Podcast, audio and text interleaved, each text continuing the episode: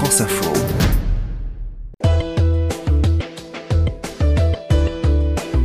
À cause de l'inflation, l'eau en bouteille va coûter plus cher dans les prochaines semaines. Et la première à voir son prix grimper, c'est Cristalline, la moins chère du marché. Le pack de 6 bouteilles d'un litre et demi coûte actuellement 1,02€ en général. Il va passer à 1,12€, explique le journaliste Olivier Dauvert, spécialiste de la grande distribution. Le prix de Cristalline va augmenter tout simplement parce que les coûts ont augmenté depuis quelques mois. Euh, il y a deux postes de coûts principaux. Le premier, c'est le transport, parce que bah, l'eau, c'est un produit qui est lourd, qui est qui se consomme en très grande quantité. Donc vous imaginez que quand euh, le pétrole augmente, les carburants augmentent, et pour les camions qui transportent les palettes de cristalline, c'est évidemment un surcoût.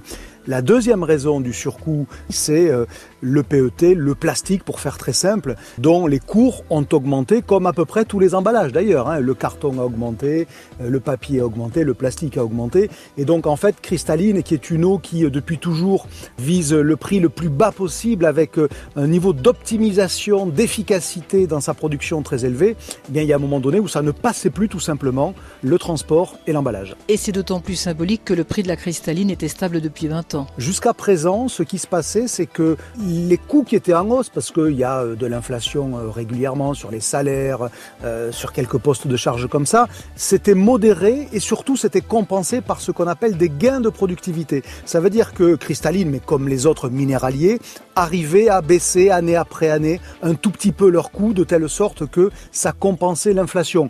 Un exemple de coût qui avait pu être baissé par cristalline, c'est le fait d'alléger le poids de la bouteille.